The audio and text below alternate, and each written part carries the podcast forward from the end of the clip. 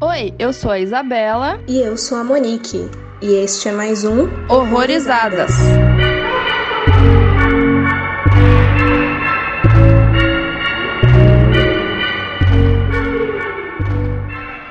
Sejam bem-vindos a mais um Horrorizadas e hoje a gente vai falar aí de um documentário barra documentário barra found footage que deixa uma pulguinha atrás da orelha. A gente vai falar sobre Savageland e quem tá aqui hoje para conversar com a gente é um especialista em found footage. Tudo bom, Daniel? Olá, olá, tudo bom? Muito obrigado aí pelo convite, né? Muito obrigado por essa oportunidade de poder falar sobre terror, porque é sempre bom, né? Uhum. Bom, meu nome é Daniel, eu sou formado em cinema, daí eu fiz pós-graduação em artes visuais, mestrado em ciências da linguagem, atualmente estou fazendo doutorado também em ciências da linguagem, sempre estudando cinema de terror, principalmente cinema de terror contemporâneo. E eu também sou crítico de cinema e membro da Abracine, que é a Associação Brasileira de Críticos de Cinema, e eu tenho um blog aí há sei lá quantos anos já, que recentemente eu transformei num podcast, inclusive recentemente também eu tive a participação da Monique no meu podcast, e eu acho que eu traumatizei ela pro resto da vida com um filme que eu fiz ela ver lá.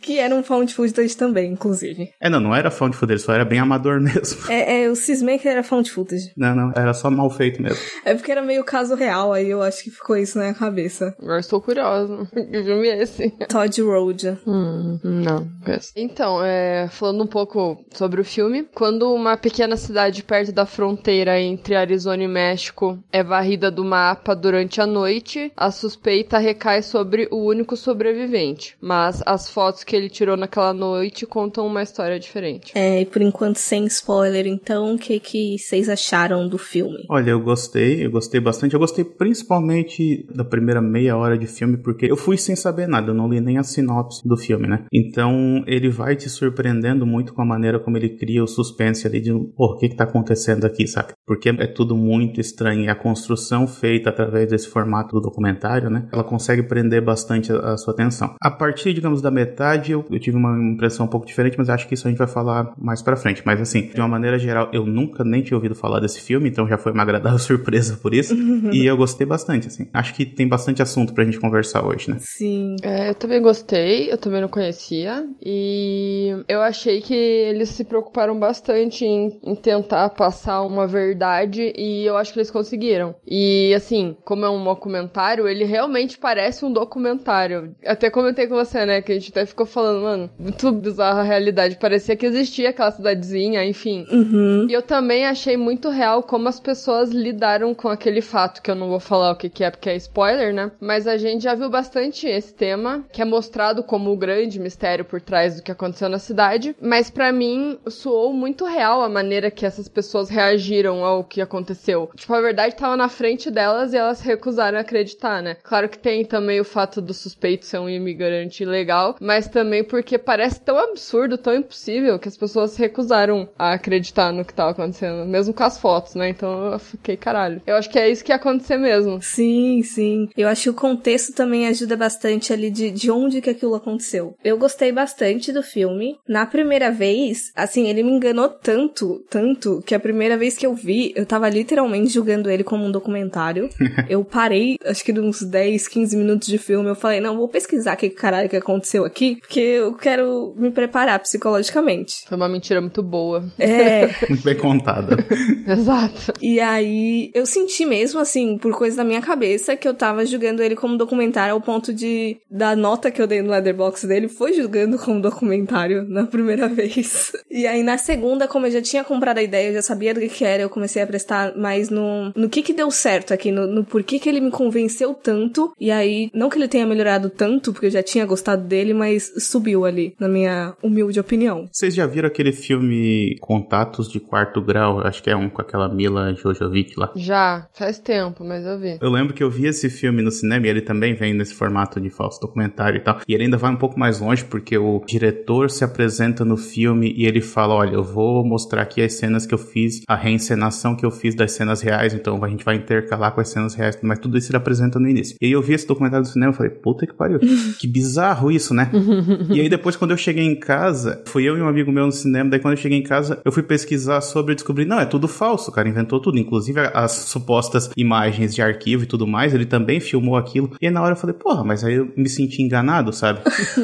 e esse amigo meu falou assim: Não, cara, aí é que tem mais motivo para gostar do filme, porque o filme conseguiu fazer isso contigo, sabe? Ele foi tão realista a ponto que tu acreditou que aquilo de fato era de verdade. Então, se funcionou para ti desse jeito, eu achei ó, É porque eu já sabia que não era real, porque acho que quando tu me convidou, tu já falou que era um falso documentário, né? É, é. Quando eu tava pensando em que filme te chamar, né? Eu falei, não, eu não vou ir pra obviedade pegar um found footage. Aí eu peguei a porra do documentário, que é quase a mesma coisa. Mas enfim. Só uma, uma coisinha, antes que eu me esqueça. Em relação à questão do como esse documentário, né, esse falso documentário é bem feito, me chamou muita atenção que, assim, além deles fazer, obviamente, as entrevistas que eles fazem com todo mundo, eles ainda têm o cuidado de, por exemplo, entrevistar a mesma pessoa em dois locais diferentes para parecer que eles tiveram que fazer duas entrevistas diferentes. Tem um cara que eles fazem o cara andar pela cidade toda para apresentar, né, tipo, ah, fazer o caminho que o cara fez lá para poder mostrar como é que foi. Tu vê claramente que o cara começa a ficar cansado depois de um tempo, então ele começa a ficar meio respirando pesado, assim, porque acho que eles fizeram ele, andar tudo de uma vez só, provavelmente. então tem esse grau de realismo que eu acho que funcionou muito bem no filme. Sim, eu gostei, eu gostei dos diferentes formatos disso, de às vezes aparecer filmagem, assim, que eram entrevistas dadas na época de notícia, de jornal, e tem a questão das fotos, é, é uma mistura ali de formatos que eu acho que ajuda muito a corroborar com essa crença de que, nossa, isso pode ser de verdade, sabe? E uma coisa também que me chamou a atenção, tipo, não é tão importante, mas ajuda pra gente comprar mais que é verdade, foi quando apareceu aquela mulher daquele caçador. Ah, é verdade. Daí ela tá lá falando e tem a fotinho dos dois, assim, sabe? Aquela fotinho de casamento. O detalhezinho ali também. Podia não ter, sabe, o porta-retrato. Podia ter só ali, sei lá, ela sentada falando. Mas eles colocaram porta-retratos ali. São os pequenos detalhes, assim, que convencem a gente. É. E dando um contexto aí da criação, no caso, ele foi dirigido pelo Phil Guidry, Simon Herbert e o David Whelan, com o roteiro do Phil e do Simon. No caso, o David não, não participou do roteiro. Mas a ideia surgiu com eles conversando sobre Paradise Lost, que é aquele documentário daquele caso que os três meninos, eu acho, foram acusados de, de um crime absurdo. Sensacional,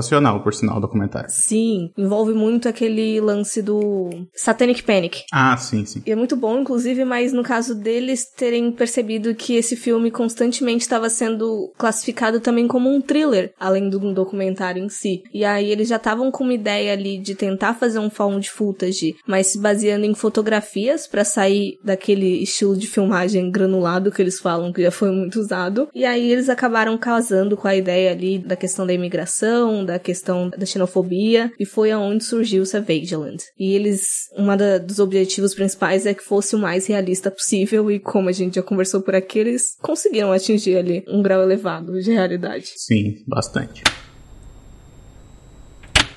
Aviso: este podcast contém spoilers. Recomendamos que você assista ao filme antes de ouvi-lo.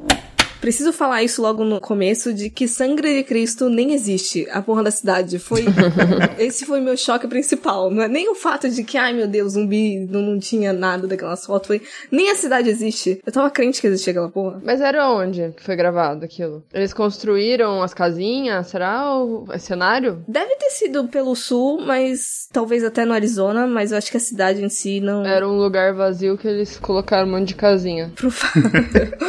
que doideira, né? E um lugar mó da hora, assim, eu achei mó legal ali, perto das colinas, ali das montanhas. Achei mó bonitinho o lugar. E eles apresentam toda a arquitetura da cidade, né? Tipo, ó, a casa do cara fica bem afastada, daí depois tem esse caminho para ir para lá, pra, pra tal lugar tem tal coisa, para tal lugar tem outra coisa. Mas eu sou para pensar quando eles mostram mesmo, é sempre em plano mais fechado, né? Tipo assim, é uma rua específica, a gente só vê essa imagem, essa visão geral da cidade quando eles fazem aquele mapa desenhado e tudo mais. Então, acho que fica mais fácil nesse sentido. É verdade. E é interessante o contexto ali que eles deram na construção daquela cidade ficcional, porque ela fica ali na, na fronteira entre México e Estados Unidos, né, no Arizona, e ela é uma cidade onde basicamente só tem imigrante que funcionam basicamente como mão de obra, prestadores de serviço, para uma cidade vizinha que é Risman, que aí no caso é mais povoada pelos americanos de fato ali, os estadunidenses, né? E eu acho que o que mais me pegou foi esse contexto que eles deram assim para a história. Se fosse só tipo, um monte de gente branca com, sei lá, um, um apocalipse zumbi, eu ia falar, tá, caguei. Mas eles terem dado esse, essa história, esse background, foi, eu acho que o mais me pegou, porque foi muito convincente. É, acho que ajudou ainda a piorar a situação ali do suspeito, né, no caso, porque se fosse um, um branco qualquer, talvez não teriam ido tanto em cima dele, né, pelo fato dele ser o único sobrevivente. Iam passar um paninho ali, né, sei lá. Não iam acusar ele, muito provavelmente. Ah, com certeza. Mas o que me surpreendeu, na verdade, foi que, tipo assim, como eu disse, a, a Monique passou o filme, eu, né, providenciei o filme, mas eu realmente não procurei nada sobre ele, né, pra ter essa primeira impressão, assim. E uma das coisas que me passou despercebido também foi a data de lançamento, de produção e lançamento do filme. Então eu fui vendo o filme normal, assim, tava rodando ali, nem me liguei na, na data, né? Que aí já falou aqui que é 2015. E aí, enquanto eu tava vendo o filme, ele tava me parecendo muito com o estilo de filme de terror que tá saindo hoje em dia, né? Com esse monte de filme de terror que saiu nos últimos anos, principalmente depois, por consequência da ascensão do Trump ao poder. Uhum. Então, porque tem muito tema que a gente vê ali nesse filme que parece ser um reflexo direto do Trump, da ideia do preconceito ao imigrante, passando pela ideia de reforçar a fronteira com o México e até a ideia do cidadão de bem precisa se armar e se proteger porque ninguém mais vai fazer isso por ele. E o resultado disso a gente viu na invasão do Capitólio agora em janeiro. Então, assim, eu tava vendo e pensando, tá bom, é mais um filme que tá falando sobre essa ascensão da extrema direita, sobre criticando o governo,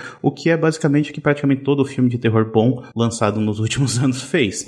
e aí, só quando o filme terminou, é, isso também revela muito meu despreparo, né, pro podcast, mas só quando o filme terminou que eu vi assim, ah, é rodado em 2014. Eu falei, puta que pariu. Mas ele fez isso, então, ainda durante a era Obama, ou seja, quando a ideia de, de um presidente tipo Trump ainda era vista como piada, sabe? Uhum. Então isso me fez gostar mais do filme, sabe? Porque acidentalmente ou não, ele conseguiu ser precursor de muita coisa que veio acontecer depois. Eu não sei se ele tava pensando nisso naquele momento ou se foi tipo assim, porque é lógico, essa ideia do preconceito, ela já tá enraizada na sociedade americana, né? Tipo, isso sempre existiu, mas isso veio à tona de uma maneira muito forte a partir da eleição do Trump, só que eles fizeram isso antes, esse filme antes. Então, assim, foi impressionante pra mim. Eu como se estivesse revendo o filme todo de novo agora, porque todos aqueles discursos que a gente vê, tipo, que eles entrevistam muita gente racista, muita gente preconceituosa e tudo mais, me parece ser sempre reforçando é uma ideia que na verdade não é, ele estava apresentando aquilo de certa maneira, não vou dizer que era novidade, né, porque a sociedade lá é racista de uma maneira geral, mas eu estava falando disso numa época em que esse não era o assunto em voga, e isso me chamou muita atenção. É interessante porque ele quase dá um balde de água fria na gente, porque ele lembra de que isso não veio do nada. Não é porque agora tá todo mundo tá, tá sendo preconceituoso e tudo mais. Era um movimento crescente. Se eu não me engano, eu já cheguei a ver um pessoal comentando no Leatherbox sobre MAGA Exploitation, que é do movimento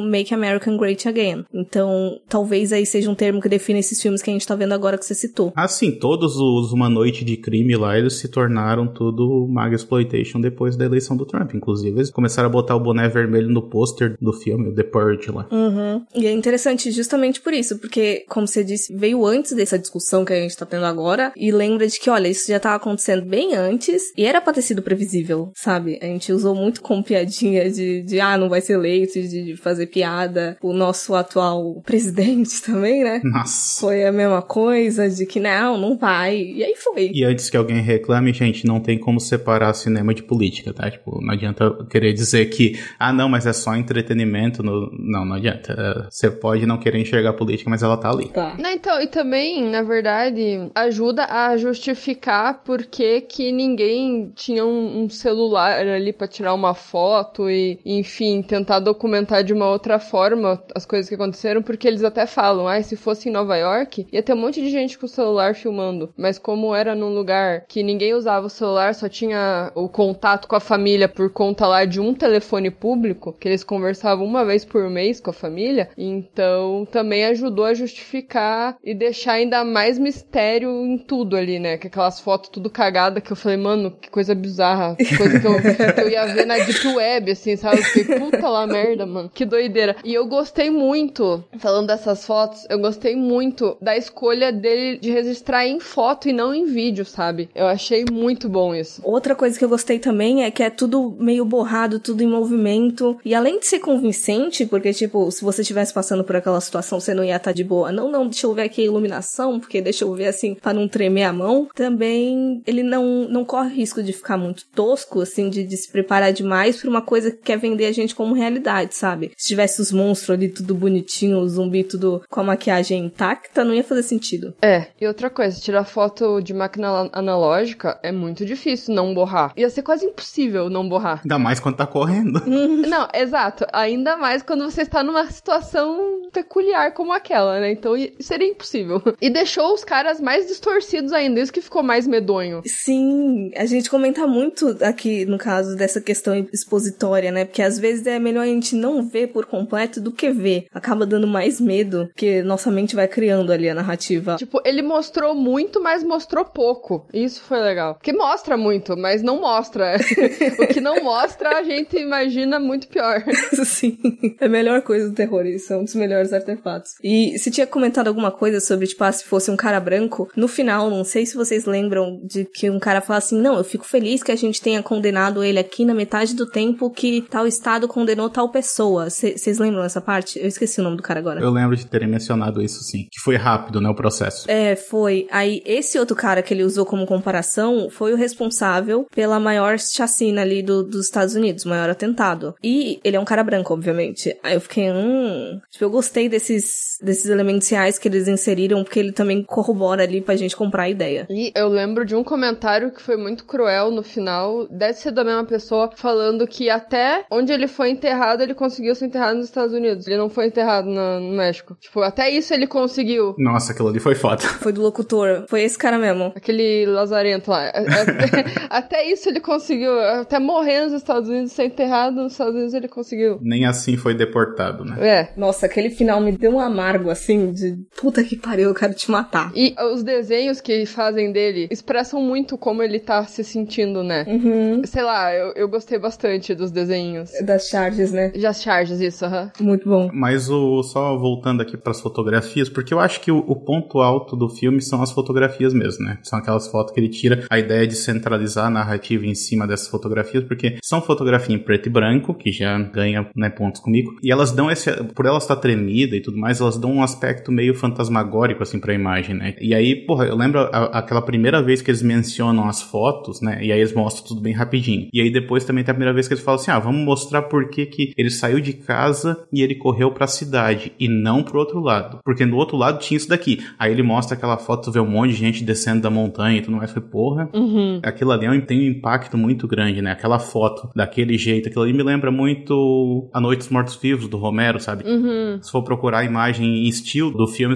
é igualzinho, sabe? É igualzinho. Então acho que tem uma referência forte ali também. Mas sabe que eu. Eu não sei se eu tava desligada, sei lá, não tava num dia normal, mas eu demorei muito para entender o que que tava acontecendo ali. Só quando começou as fotos mais de perto, assim, que apareceu o bando ali, não lá de cima, sabe? Quando eu olhei aquilo, eu falei, nossa, que porra é essa? Que aparece no comecinho também. O nome do filme, né, aparece essa foto, acho que é a primeira que ele tira, e daí já aparece o nome do filme. E daí aparece aquele fotógrafo falando assim: depois que eu vi essas fotos, eu durmo com uma arma debaixo do travesseiro. Daí já mostra o nome do filme e tal. Aí eu falei, cara, mas what the fuck, sabe? Eu não me liguei. Eu falei, não é porra de zumbi isso aí não. Não sei, tipo, não me passou nada pela cabeça. Eu demorei uma cara para entender o que, que tava rolando. Não sei se, se para vocês foram mais rápidos, mas para mim foi. Demorei, assim, fiquei meio lerda. Eu acho que para mim não foi nem com a foto, foi na hora que a psicóloga tá entrevistando ele e ela fala do primeiro cara que ele acabou matando. É verdade. Ela fala, tipo, ah, ele tá deitado e ele volta à vida e te ataca. Eu fiquei até com o pé atrás, porque eu não sou fã de zumbi, né? Eu falei, não, não vai por esse lado, não, pelo amor de Deus. Mas eu gostei no final das contas. Pois é. É, eu também, eu tive essa impressão. No começo eu acho que eles criam esse suspense muito bom de do que que tá acontecendo, né? Tipo, você realmente não,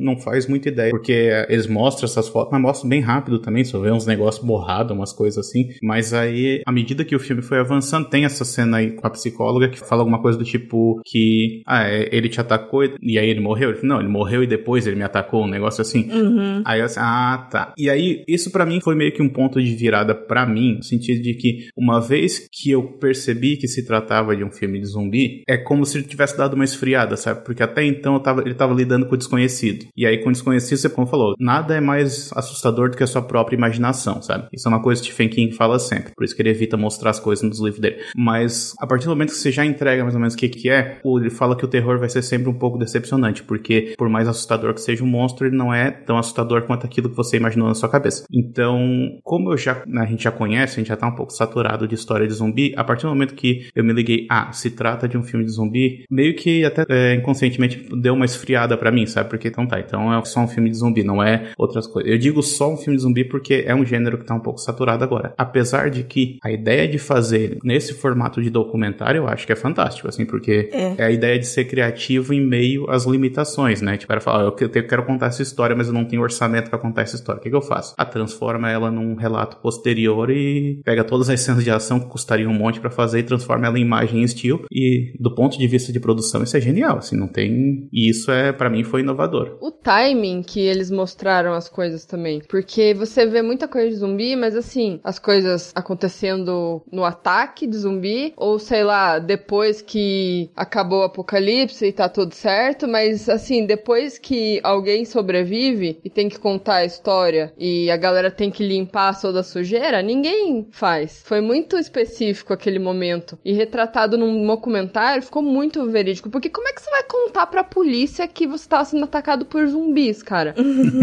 Gente, e foi muito genial, tipo, porque assim, uma coisa que eu achei escrota que tem a ver com isso foi, ao mesmo tempo que aquele advogado, eu achei ele um filho da puta. Puta, né? Eu, eu entendi a, a, parte que ele fala: como é que eu vou mostrar na defesa o cara falando que o cara foi atacado por um cara que tava morto? Ao mesmo tempo que ele poderia ter usado tudo, as fotos, a declaração de vídeo. É, é muito. Cara, como que eu vou falar isso sem, sem ele parecer louco? Sim. Sabe? Eu fiquei, cara, sei lá, mano, se fudeu aí. Mas aquele advogado ali, para mim, foi. É complicado. É. Porque, tipo, eles ainda justificam dizendo que, ah, não, mas ele ainda era inexperiente. Tudo bem, ele é inexperiente, mas eu não sou advogado, então eu não tenho experiência nenhuma, eu tenho menos experiência que ele. E eu sei que, por exemplo, se tu tem uma evidência que comprova a inocência do teu cliente, tu usa. Por mais que ela não seja aquilo que tu tá falando até então, porque a ideia é, o cara matou toda a cidade. E aí ele tem fotos comprovando de que ele não matou, porque tu vê outras pessoas matando outras pessoas. Ele fala, não, eu decidi não usar isso, porque eu já tava indo por um outro caminho. Porra, cara, tipo, muda o caminho e vai pelo caminho que tu vai ganhar. Cria uma história narrativa diferente de zumbi, mas usa a porra da evidência. É. Aí fala, não, mas tinha marca de, de mordida no, nos corpos. Então, ah, porque deve ter, ter comido a carne dos corpos. Mas não batia com a arcada dentária dele. Ah, não, mas eu resolvi não usar isso. Como não, cara? Tipo, o cara tava mordido, ele tava se comendo também. É, eles ainda falam que as mordidas que o, o Salazar tinha na mão eram compatíveis com as vítimas, né? E não ao contrário. Exatamente. Né? Que é aquele um outro repórter que fala, né? Aquele jornalista lá, eu não lembro o nome dele. Um do, uma das pessoas que conversa lá com a câmera, né? Que eu não lembro agora o nome. Aí também outro negócio que, que é foda, que eu, quando eu falei que a, a evidência estava na cara das pessoas e elas não acreditavam, é aquele outro que era um xerife lá que tava falando, aquilo ali é Photoshop. Tipo, mano. na película. É, o cara falando que era Photoshop. Eu falei, velho, o cara fotografou com uma câmera de rolo. Cara, vai tomar velho. O Photoshop tá no negativo. É, o cara manipulou a câmera. Ele tem um aplicativo na câmera dele ali. ah, toma no rabo, velho. Ah, mano. E sem falar que ele manipulou tudo num intervalo de algumas horas, né? Porque ele foi preso pouco tempo depois, né? Sim, ele já tava com evidência. É, nossa, o cara matou todo mundo. Olha, olha o time, né? O cara matou todo mundo, né? O cara é maratonista, correu a cidade inteira, matou a galera, ainda foi photoshopar as fotos lá. E, nossa, é, é gênios, gênios.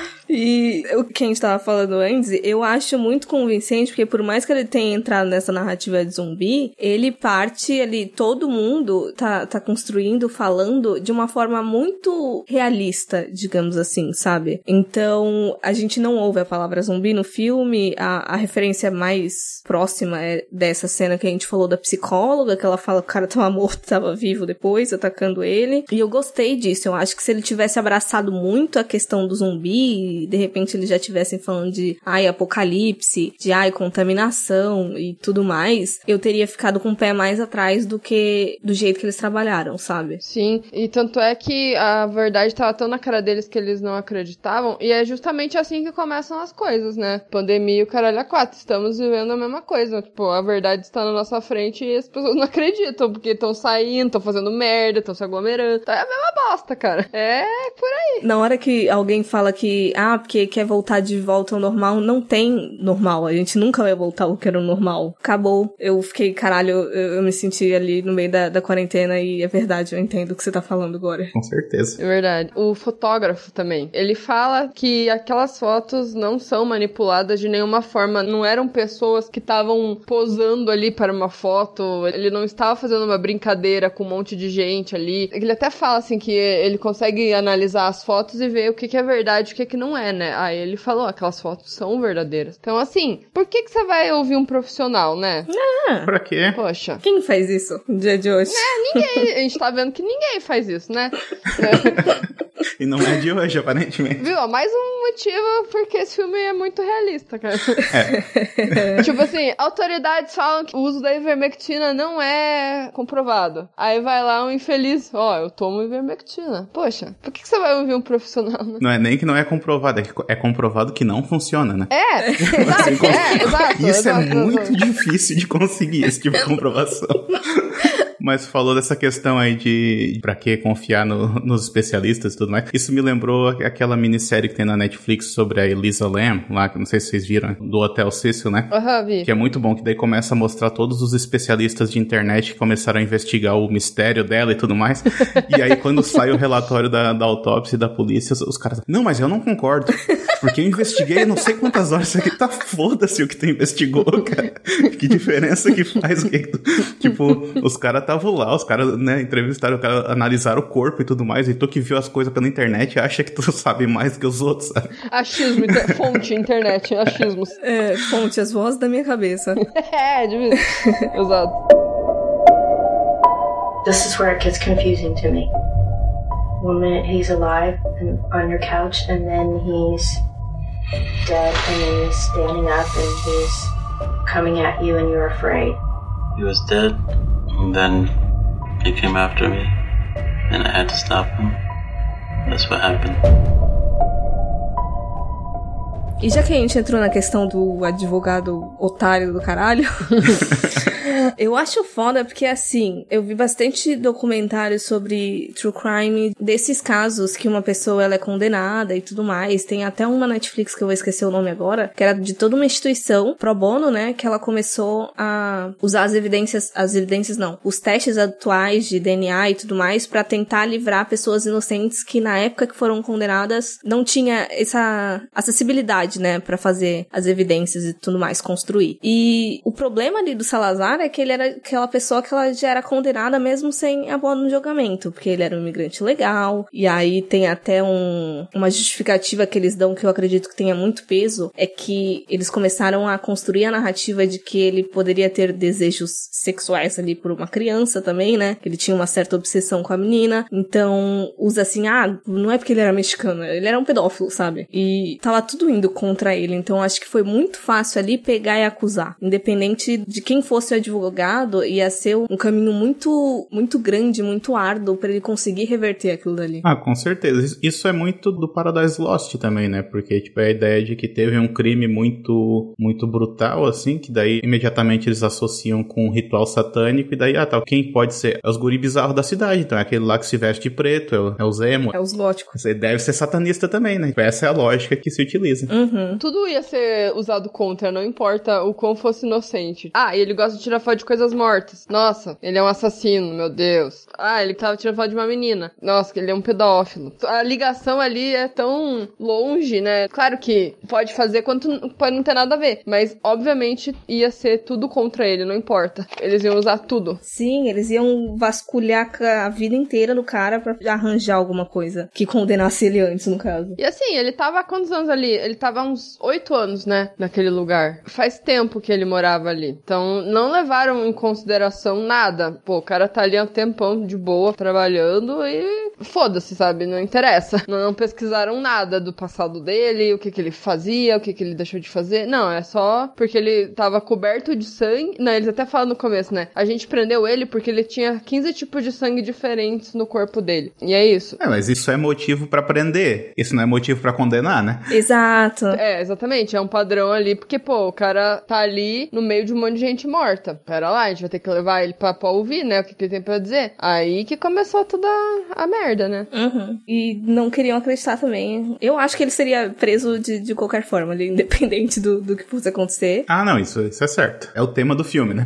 É, a ideia é de que, ó, não, não tinha jeito. É mais um motivo, tipo, pra prender alguém que não, como eles falam, não deveria estar ali, né? Então, é mais um motivo. Tipo, qualquer motivo que você tem ali, você vai usar, né? É, é muito fácil encaixar ele, que nem o, o xerife também, outro pau no cu, fala lá de não, porque se tivesse ali um checklist de um serial killer, ele ia preencher todos. Porque ele era pobre. Pau no cu 1, pau no cu 2, pau no cu 3. Tava assim nos créditos, né? Numerar.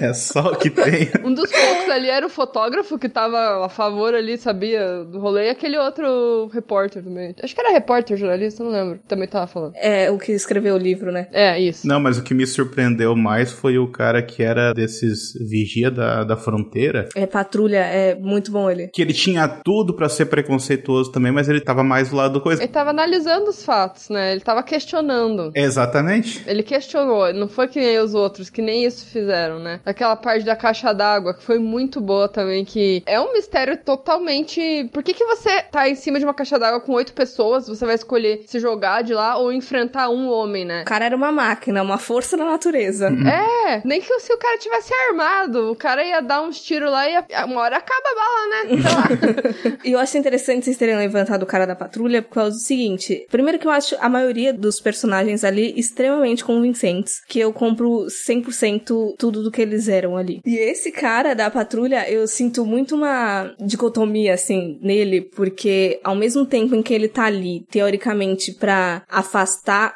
aqueles imigrantes, ele tá muito em contato com a história de vida dessas pessoas. Então ele não julga o Salazar, assim. Não é porque ele é legal e assim, ah, com certeza ele matou todo mundo. Tipo, ele sabe das problemáticas, ele tá ciente das questões de cartel. Eu acho que ele até explica em algum momento, mas nem por isso ele é cuzão. É, e, mas eu acho que isso ajuda ele não ser cuzão, porque quanto mais você não conhece, mais você julga. Quanto menos você entende, mais você não gosta das coisas. Então, como ele sabia, como ele entendia vida deles e tudo mais, ele tinha ali um- uma empatia, ele questionava, ele, enfim, não, não tava contra, né? Até porque o, assim, grande parte do trabalho mesmo, né? Gente que trabalha com isso. Na patrulha, ele não é, tipo, ficar caçando pessoas ou coisa assim. É mais até de acolhimento de quem aparece por ali. Eles são eles os primeiros a, por exemplo, a dar comida e água pra quem aparece e tudo mais. Só que a visão que a gente tem de fora de quem patrulha é aquele negócio do cara que tá atirando e todo mundo tá pulando muro, sabe? É, É, só que quem tá lá dentro, na verdade, não, não é assim. É uma ideia que é vendida de uma maneira diferente do que realmente é. Então, nessa questão de novo do realismo, sabe? É, o cara tá agindo de acordo com, sei lá, com um bom funcionário dessa função, sabe? Ele tá agindo de acordo, assim. Então, eu gostei também. Foi uma surpresa, inclusive. Que era muito fácil transformar ele em preconceituoso. Sim. Sem contar que ele falou que já viu de tudo ali na fronteira. Já viu criança morta, já viu gente. Ele falou assim: já vi um corpo de uma mulher chegando quase perto do negócio de água lá. E morreu de sede, né? Morreu de sede, foi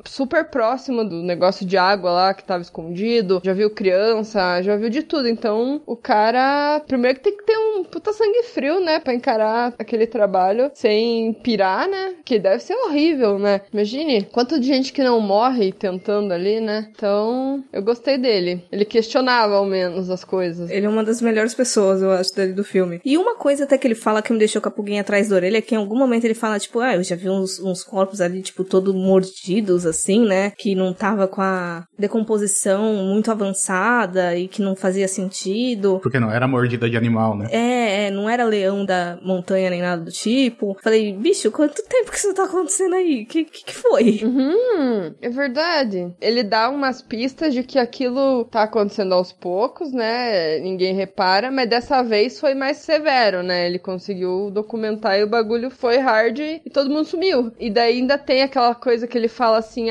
porque tem uns restos de pessoas ali, não aparece o corpo inteiro, só braço, só perna. Aí também tem os rastros de que o corpo foi arrastado e sumiu. Então, assim, são umas coisas muito estranhas pra uma pessoa fazer. O cara ia fazer o quê? Ia enterrar? Porra, os cara teve todo o trabalho de matar, photoshopar as fotos e ainda enterrar os corpos em, tipo, duas horas. Nossa. Eu volto nessa questão do Photoshop, na só que eu me pergunto aonde que ele fez isso também, porque claramente ele não tinha equipamento pra isso na casa dele. Não, isso é só um detalhe. Ele fala, isso é uma piada muito doentia. Qualquer criança pode manipular você com um, um cigarro na boca e você vai acreditar que você tava fumando. Porra, tiozão do zap. É tipo tiozão do zap, né, mano? Fica espalhando teoria na internet. Muito bom, muito bom. Mas eu até me pergunto, o que, que vocês acham que aconteceu ali? Porque eu lembro que na primeira vez, por todo, todo o discurso político que o filme traz, principalmente naquele finalzinho, eu fiquei, será que era um bando supremacista branco matando a galera? Mas aí depois, na segunda vez que eu comecei a prestar mais atenção, aí, tipo, tem o cara falando que já tinha encontrado o corpo mordido mesmo antes daquilo. E aí depois tem aqueles outros casos que tava avançando ao norte, entrando pros Estados Unidos mesmo, né? Saindo da fronteira. E eu fiquei, que caralho que aconteceu? Eu não faço a mínima ideia do que aconteceu. Ah, eu acho que foi um negócio de zumbi mesmo, porque depois o Salazar tá vivo, né? Ele é desenterrado lá e, e ataca alguém na câmera, não é? Você não viu essa parte? Mas eu não entendi que era o Salazar. Eu... Não, mas ele tá com o macacão da, da prisão. Caralho! Sim. Na verdade, ele não foi desenterrado, né? Ele mesmo saiu. É que ele foi mordido, né? Ele tá com as mordidinhas, então ele já tava contaminado. Caralho, eu tinha entendido que o pessoal, tipo, só roubou e sumiu com o corpo dele, mas caralho. Encaixaria nesse negócio de supremacia porque faz todo sentido pessoas ali chegar e matar todo mundo porque, né, eles estavam do lado de uma cidade que era totalmente preconceituosa. Eu não sei como aquilo não aconteceu antes até, né? Alguém invadir lá e matar todo mundo porque sim, né, vocês não pertencem aqui, vamos te matar. Mas o que me faz entender que é zumbi mesmo é por conta do depoimento do Salazar que fala do amigo que voltou à vida, né, do nada. Ele também fala que as pessoas estavam vivas, mas estavam mortas. Ele fala um negócio assim que pareciam pessoas, mas não eram. Não, não, quando eu falei de supremacista, não, não digo mais de que eles chegaram lá matando, de de repente o rolê de zumbi tivesse começado com eles, entendeu? E aí eles foram lá atacando as pessoas. Ah, tá. Mas aí eu já não sei, porque aí, pelo menos assim, dentro da ideia clássica do zumbi, ele não escolhe muito, ele simplesmente sai andando, né? Então, como plano pra poder tipo, eliminar uma certa sociedade, não sei se daria muito certo. Sim. Mas eu sou dessa ideia assim, é sim um filme de zumbi. Pô, Inclusive, né, quando fala lá, tipo, do. Ah, o corpo dele foi desenterrado, né? Alguém desenterrou o corpo dele. Não, é porque ele saiu do túmulo, né? E aí o, o filme ainda faz questão de dar um close na mão dele mordida e tal. E fica um tempão mostrando aquela mão dele mordida. Então, em vez de mostrar outras coisas, tá mostrando aquilo. Então, tá tentando te explicar isso dessa maneira, né? E aí tem vários outros detalhes, né? Que vai falando. Por exemplo, não encontraram muitos corpos, só pedaços e tudo mais. Sim, porque o povo foi morrendo e foi se levantando e continuou andando, saindo dali. Por isso que, tipo assim, lógico, os corpos que encontraram foi aqueles que justamente ele matou, né? Porque daí o cara não, não se levantou depois de novo. Mas eh, o filme vai trazendo essas informações. Por isso que eu digo que eu fui colocando né, as peças no lugar e daí eu falei, ah, tá, cheguei já nessa conclusão. E daí que eu falei que o filme né, demorou pra chegar lá. E também outra coisa que aí eu não sei se isso aconteceu com vocês, porque eu gostei, eu gostei muito do formato que eles usaram, eu gostei muito da ideia do falso documentário, mas aquelas imagens preto e branco, meio tremida, elas foram tão impactantes pra mim que eu fiquei perguntando, putz, eu acho que eu gostaria mais que fosse, por exemplo, um found footage, fosse um filme mais convencional mostrando aquele ataque, porque ele parece ser tão forte aquilo que aconteceu que eu fiquei imaginando, por exemplo, indo pro found footage, algo no estilo daquele último sacramento, The Sacrament, Ty West, por exemplo, que é uma paulada atrás da outra, assim, no final, sabe? Tipo, eu fiquei imaginando esse ataque frenético sendo visto em tempo real, assim, porra, eu acho que seria muito bom, sabe? Aham. Por causa do impacto que aquelas poucas imagens me trouxeram. Eu fiquei imaginando, porra, eu acho que eu gostaria de ver mais disso, sabe? Não só 36 imagens paradas. Apesar de que eu admito que a ideia é muito boa. Teria sido legal e poderia ter sido algo, uma experiência interessante, mas eu acho que ele ia ficar muito mais do mesmo. Poderia. É, esse é o diferencial desse filme, né? É, exato, por conta dos inúmeros found footage que existem muitos que se destacam, mas pra ele se destacar dessa maneira, eu acho que seria um pouco mais difícil. Então, do jeito que ele foi colocado assim com as fotos, eu acho que teve todo um diferencial, né? É, então, eu fico pensando nisso, porque eu fiquei curiosa, fiquei. Eu gostaria de, teoricamente, ver o que tinha acontecido? Gostaria. Eu também tenho medo de, de que poderia muito descambalhar, de que não iam saber lidar muito bem com suspense se fosse mais, entre aspas, expositivo. Não que eles fossem necessariamente seguir por esse caminho. Mas eu concordo que a curiosidade ficou. É. E também, assim, era uma, um homem ali, né, documentando tudo. Em quanto tempo aquilo aconteceu? É, às vezes iria ficar uma coisa muito maçante se fosse apenas aquilo, né? Por quanto tempo você ia ficar vendo aquilo, o cara fugindo e. Andando pela cidade. É, exato. A cidade não, não era muito grande também.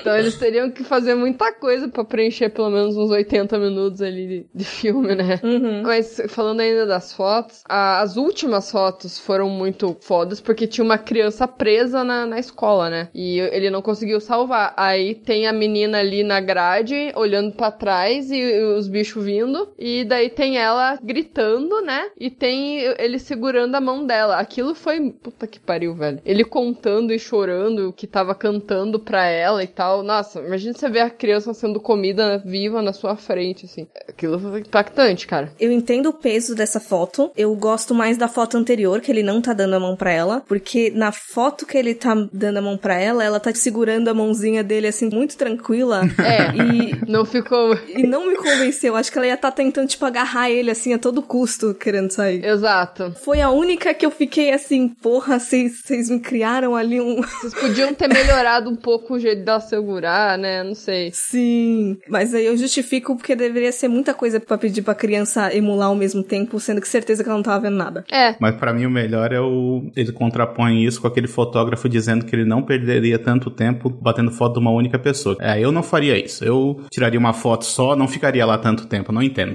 Não Sim. entendo por que, que ele ficou. Porra, cara. Insensível pra caralho. Sem coração nenhum. É, tipo, como se o cara estivesse trabalhando, né? Exato. Pô, tá, ro- tá rolando um evento aqui de zumbi, você vai tirar umas fotos Tem aqui. que entrar hoje à noite. Porra. Sim, aquele, aquele cara é meio sangue nos olhos. Mas, assim, eu vou muito pra, pra teoria conspiratória. Muito, muito, muito pra teoria conspiratória. Que eu acho que todo aquele ataque zumbi começou como um processo de higienização. De repente, já estarem estudando sobre isso para exterminar aquelas pessoas e aí começou a meio que sair do controle. Criaram zumbis pra matar eles, no caso. É, porque eu acho que por ser naquele ambiente ali, de por que que começou, sabe? Não era como se estivesse tendo um apocalipse zumbi de maneira geral, assim, no mundo todo. Então, eu, eu criei essa narrativa na minha cabeça. Até porque tinha gente ali que nem sabia. Não tava aquele tom de, ah, o mundo está todo cagado. Era só ali, né? Tinha, tinha gente que nem sabia, tanto é que não falavam sobre zumbis, as pessoas que estavam dando os depoimentos, né? Então não faz muito sentido mesmo aquilo tá espalhado, mas também poderia ser o início, né? Ali estavam retratando o início de uma coisa ali que vai crescer pra caralho, né? Mas faz todo sentido. E aí, sendo um início diferente, por exemplo, o A Noite dos Mortos Vivos, que do nada todos os mortos voltam à vida, aqui seria a ideia de que, sei lá, um ou dois, e aí eles vão se espalhando, né? Vão criando novos. Porque daí no final tu vê que agora tá crescendo. Porque fala, tal pessoa em tal lugar. Ou seja, existe um- pelo menos um grupo pequeno, que seja o cara sozinho, mas eu acho que mais, mais né? Que tá se caminhando pro meio do, do país, né? Que tá saindo da fronteira e tá indo em direção ao, ao coração do país. Então, pode ser, pode ser a ideia de que algo que foi planejado e fugiu do controle. Essa é, de certa maneira, é uma das conclusões que eles apresentam no filme, né? Aquele escritor, ele fala, ó, isso aí é, é coisa da polícia, é coisa dos governantes, porque não é a primeira vez que esse tipo de coisa acontece, massacre desse tipo já aconteceu antes, tudo mais. Então é uma das conclusões que ele chega. O que ele pode estar mais ou menos certo, pode estar completamente certo, pode estar completamente errado também, né? O filme ele não, ele não mastiga muitas informações, isso é uma coisa legal dele também, que ele não, ele não fica martelando uma ideia e tudo mais, ele deixa aberto pra tu interpretar da maneira que tu acha melhor. E em nenhum momento também, nenhuma das autoridades, de- nenhuma das pessoas que estavam envolvidas no caso, é, elas dão aquele tom de que erraram na investigação, mesmo com aquele final que aparece o, o Salazar zumbi, bem rápido assim, né? Eu até parei no ataque final e dá pra ver o númerozinho do macacão dele, assim. Eu fiquei, puta merda, o cara voltou mesmo. Mano, eu tô muito chocada porque eu literalmente descobri isso com vocês falando porque eu vi essa porra duas vezes e eu não reparei. Puta merda. Cara, quando falaram que tinham desenterrado ele, eu falei, mano, não faz sentido. Por quê? Daí eles falando, ah, porque outras pessoas foram atacadas não sei aonde. Aí tem as imagens, né? Daí eu fiquei prestando atenção, daí eu vi que aparece ele. Então, assim, até nessa parte que aparece de fato ele, as pessoas não admitiram. Ó, puta, a gente fez merda aqui, hein? O cara não, não fez porra nenhuma e a gente deu injeção letal no cara. Erramos. Ninguém admite, né? Em nenhum momento do filme eles falam falam, putz, a gente podia ter tentado diferente aqui. Não acontece. Não, mas se as fotos eram Photoshop, aquilo ali era efeito especial, então. colocaram, ele, colocaram ele na imagem lá. É, aquele negócio que troca a face, né? É. Pô, é claro que é. Tá explicado já. Qualquer adolescente faz isso também, então não tem problema. Deepfake, eu acho, o negócio de trocar a cara dos outros. Isso, é. E o pior é que, tipo, eu criei uma narrativa realmente diferente pra esse final. Mas explodiu a cabeça dela. Sim, completamente. Porque disso de, de roubar corpo e tudo mais, por mais que não seja super comum, eu já li histórias, principalmente se fosse pessoas, entre aspas, famosas, sabe? Ah, sim. Aí ele se tornou famoso, né? Ele se tornou um ícone da comunidade, ele se tornou um ícone de injustiça ali, como mostra no final. Então justificaria também, eu não digo que não, é... Tá lá, as informações estão no filme. É, talvez a família desenterrasse pra enterrar perto deles, ali, sei lá, qualquer coisa assim, né, também, poderia. O pior é que eu pensei mais em Patriotas, porque o, o locutor de, de fala no final, ah, porque depois ele dá aquele discurso nojento de que, ah, ele foi enterrado aqui, ele deve estar muito feliz. Aí eu pensei, de repente, alguns filhos da puta que, tipo, não, não, tu não vai ficar aqui não, em solo americano, a gente vai te tirar daqui, sabe? Eu tinha pensado nisso, e aí o resto dos ataques foram aqueles 45 que sobraram, porque tem 11 que são mortos no início, aí o cara ainda fala, mas aí sobraram 45, e o Salazar não conseguiu matar esses 45. Ah, eles fugiram, foram pra onde que não apareceram? É, aí eu pensei nisso, aí eu, tipo, simplesmente ignorei que o Salazar tinha sobrevivido. Mas explodiu minha cabeça de verdade. Não, mas se tu for voltar nessa última cena aí, repara como eles ficam dando tanto destaque pra mão mordida dele e tal. É o tempo todo, assim, eles ficam mostrando. Uhum. Vou ver de novo. E eu achei interessante o detalhe da mão mordida, que é uma pequena mordida, né? Um band-aidzinho na mão e um no dedo. Então, assim, a gente que já viu muita coisa zumbi e tal, a gente sabe que quanto maior o estrago, mais rápido você vira um zumbi, né? Então ele demorou, porque ele tava com um corte muito pequeno. Então acho que até nisso eles pensaram. Ia demorar o processo. É porque a ideia é de que quanto maior o estrago, mais rápido a pessoa morre. Só que daí no caso dele, ele morreu quando mataram ele, né? Morreu quando deram a injeção nele. Daí ele tava com o negócio no corpo. É isso que pra mim tá confuso, porque não é rápido assim que você mata uma pessoa de tipo, ah, aconteceu hoje, a gente condena amanhã e te mata depois. É que na minha cabeça eu tava com um raciocínio de que, por exemplo, ah, você leva uma mordida. Aí você tem todo aquele processo de ter febre e, e morre, daí você volta, né? Aí eu tava com aquilo na cabeça de que, tipo, ele não tava com nenhuma reação enquanto ele ainda estava vivo, no interrogatório. Ele tá catatônico, né? É, ele só estava como qualquer pessoa estaria sendo acusada injustamente, né? E depois de ter visto tudo que ele viu ainda, né? É, exatamente. Então, é isso que eu fiquei pensando. Era um arranhãozinho ali, qualquer coisa, uma mordida de leve, não ia fazer um efeito tão na hora ali. Foi mais isso que me veio. Mas sim, faz sentido, né? Ele voltou depois que ele morreu, né? Óbvio. Sim. Snuck in here, he hid here, he killed here, he's executed here. But even in death, he manages to avoid being deported.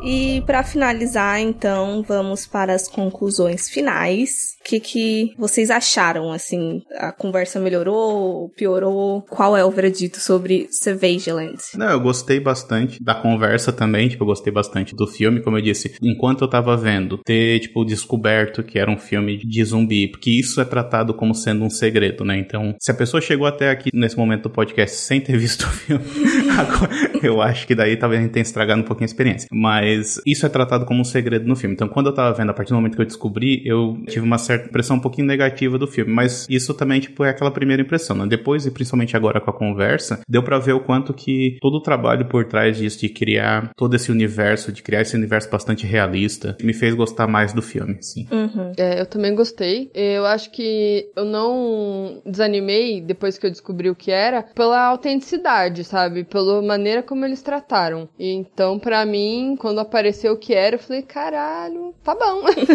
então tá bom. Não foi uma coisa negativa. Óbvio que, assim, quando eu vi o trailer, eu não consegui imaginar nada, absolutamente nada. Mas, por incrível que pareça, eu não me decepcionei quando eu descobri. Por mais que a gente já, né, tenha visto esse tema várias vezes, né? Então, eu achei bem autêntico e achei muito bom. Gostei. Uhum. Eu lembrei de uma coisa que eu esqueci de falar antes, mas uma das cenas que mais me deixou impactada, que me arrepiou real, é naquela ligação lá do, do cara da igreja, que ele meio que tá assumindo que matou o povo. Hum, nossa, é verdade, não esqueceu de falar disso. No, aquilo é tenso. Sim, me deu um troço. Porque aí reforça mais ainda, né? Tipo, ai, a Grace foi embora, Deus não pode me julgar pelo que eu fiz. No caso, deve ter matado ali um- uma galerinha ali que tava. Não, é porque ele ia matar o filho dele, né? Hum, é verdade, verdade. E eles eram pessoas bem religiosas, né? Então aquilo deu um, um peso. Achei legal. É, e, e ainda corroborando que nem como o, o negócio lá da caixa d'água, de por que, que o cara ia matar a família dele toda só porque ele tá com medo da porra do Salazar, velho? Não faz sentido. É melhor se jogar ali e morrer na hora do que morrer comido, né?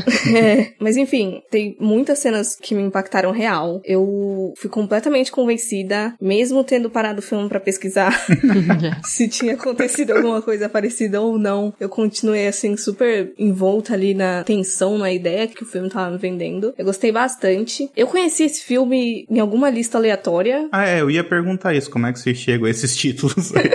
É uma mistura, tipo, de, de às vezes eu só vejo o que, que tá saindo de torrent de terror, mas esse eu acho que foi em alguma lista de filmes meio esnobados e esquecidos e que ninguém falou, sabe? E daí eu baixei alguns. Se eu achar a lista de novo, eu coloco na descrição. E eu fiquei muito, muito feliz. Por mais que eu não seja muito fã de zumbi, eu gosto quando o zumbi, ele não é só aquele cenário pós-apocalíptico de, de sobrevivência e matança, porque ele traz de volta ali todo o teor político que, de quando ele foi teoricamente criado, né? Sim, tá na raiz dele, né? Isso. E é isso. Esperamos que vocês assistam, por favor, esse filme. Mesmo com os spoilers, que é muito bom. Eu espero que já tenha assistido, na verdade.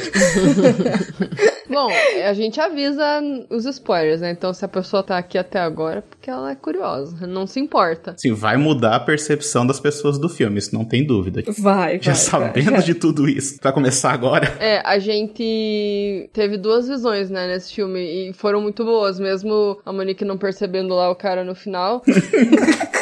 Oh, mas é bem rápido também. É, mas ele tava de laranja, porra. Tem que usar laranja. Os caras do Slipknot e os presos, né? açougue.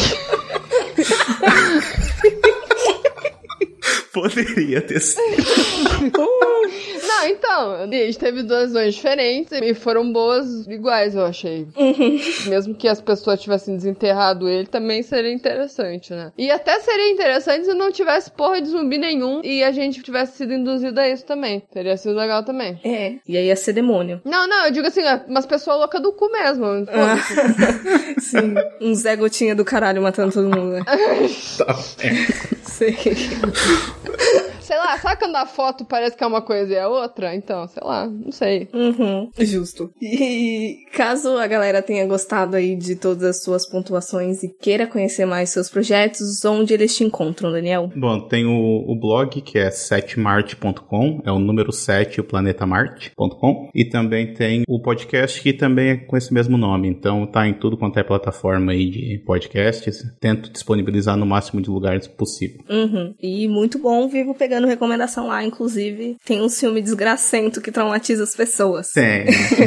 Sempre tem, né? Os links do, do Daniel vão estar todos aí na descrição e siga também a gente nas nossas redes sociais. Isso aí, gente. Nós estamos no Instagram e no Facebook como Horrorizadas Podcast, no Twitter como Horrorizadas PC e também confere lá o site horrorizadas.com com vários textos, listas, recomendações e os nossos episódios estão lá também. Uhum. E também estamos todas as quintas às 19 horas no Bom Som Web Rádio. E é isso então, galera. Esperamos que vocês tenham gostado do episódio. Pelo amor de Deus, assistam esse filme, por mais que vocês tenham levado spoiler. e até o próximo episódio. Tchau, tchau. Até mais. Tchau. Tchau, galera. Até mais.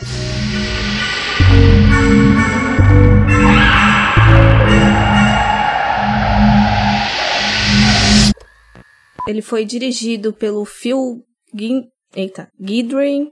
Widra... Ah, mano. Gui- Guidry. Gidry. É esse aí, né? É. Esse cara aí. Pô.